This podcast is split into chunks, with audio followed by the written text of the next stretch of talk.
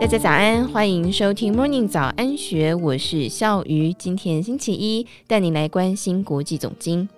日本银行宣布修正十年期公债利率，外界开始揣测宽松政策是否即将转弯。但是金融界分析，日银已经确实踏出了金融宽松正常化的第一步，这或许将会带动日元回升。现任印度经济研究所理事长、有“日元先生”之称的神原英姿，之前接受路透社采访，大胆预测，二零二三年底的美元兑日元将会来到一比一百三，未来几年内也有可能达到一比一百二十的数字，并且这样的情况对于日本的经济来说是相当合适的，日本政府与日本银行不会有后顾之忧。七月二十八号，日银在召开货币政策会议之后，决议修正殖利率曲线控制 YCC，由原本的百分之零点五调升到百分之一。对此，神原认为，这毕竟还是为了提高量化宽松的持续性所行的政策。以现阶段来说，这是一个适当的决策。即使是以市场角度来看，宽松政策持续下去，投资人也会对日银产生好感与安定感。而日银虽然不断强调将努力实现实质百分之二通膨目标，但是日银在四月通膨预测当中写着二零二三年百分之一点八，二零二四年百分之二点零，二零二五年百分之一点六。日银相较于四月份的通膨预测，二零二三年调升为二零二三年百分之二点五，二零二四年下修到百分之一点九，二零二五年则是维持百分之一点六。似乎并没有坚持百分之二的这个数字。神源也向《金周刊》表示，日银已经十分满足现状，日银并没有坚持一定要百分之二通膨，些微的容许值仍然是可以接受的。重点是达成物价稳定。日银与日本政府为了平衡物价上涨问题，正在积极透过调薪来解决民众的生计问题，并且调薪政策已然确立。往后，日本政府也会持续推动。未来，就算日元升值，神元也认为调薪政策不可能会转弯，调薪运动将会持续下去。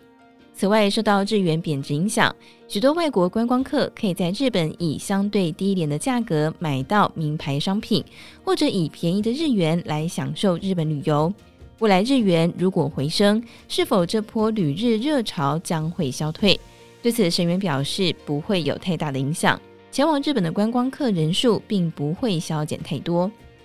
三井住友 DS 资产管理公司的预测指出，二零二三年的美元日元汇率市场的变动关键与 YCC 修正及美国的物价金融政策有关。三井住友 DS 资产管理公司的报告当中肯定 YCC 所修正的效果，并没有给市场带来过多的混乱。另一方面，如果以今年十一月份联准会升息一码，二零二四年第三季降息的情况来推估，今年年底美元兑日元将会来到一比一百四十，明年三月底也大致是一比一百三十九的数字。而三菱 UFJ 在八月份的报告则是指出，日元不太可能出现急升或是急贬的情况，由于六月以来的日本贸易逆差已经有好转情况。而且日本政府与日银当局也严防日元贬值，因此美元兑日元不太可能再次跌到二零二二年十月份的一比一百五十。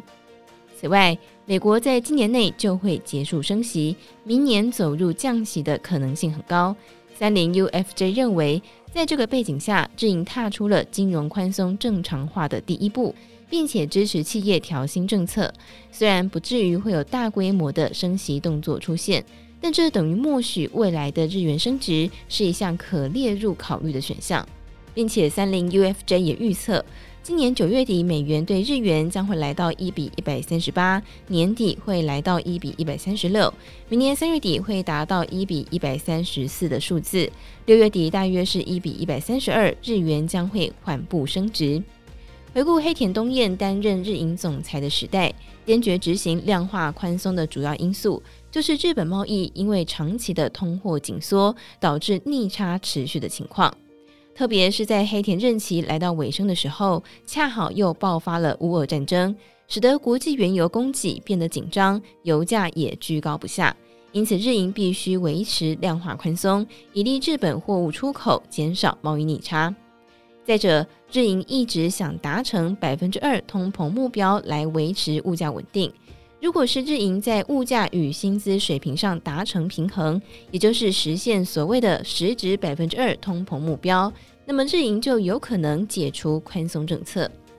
三井住友 DS 资产管理公司也指出，如果是百分之二通膨目标达成，日银将有可能解除负利率政策。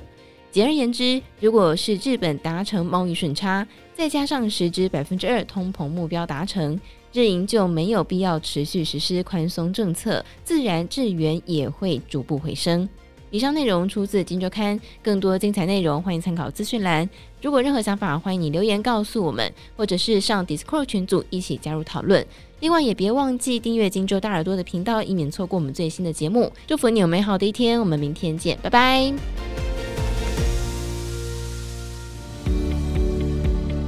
听完 Podcast 节目，有好多话想分享。想要提问却无处可去吗？别烦恼了，现在只要点击资讯栏下方的 Discord 社群平台连接，输入昵称就可以立刻问问题，与主持人互动哦。让我们一起在学习的路上不孤单，等你来加入。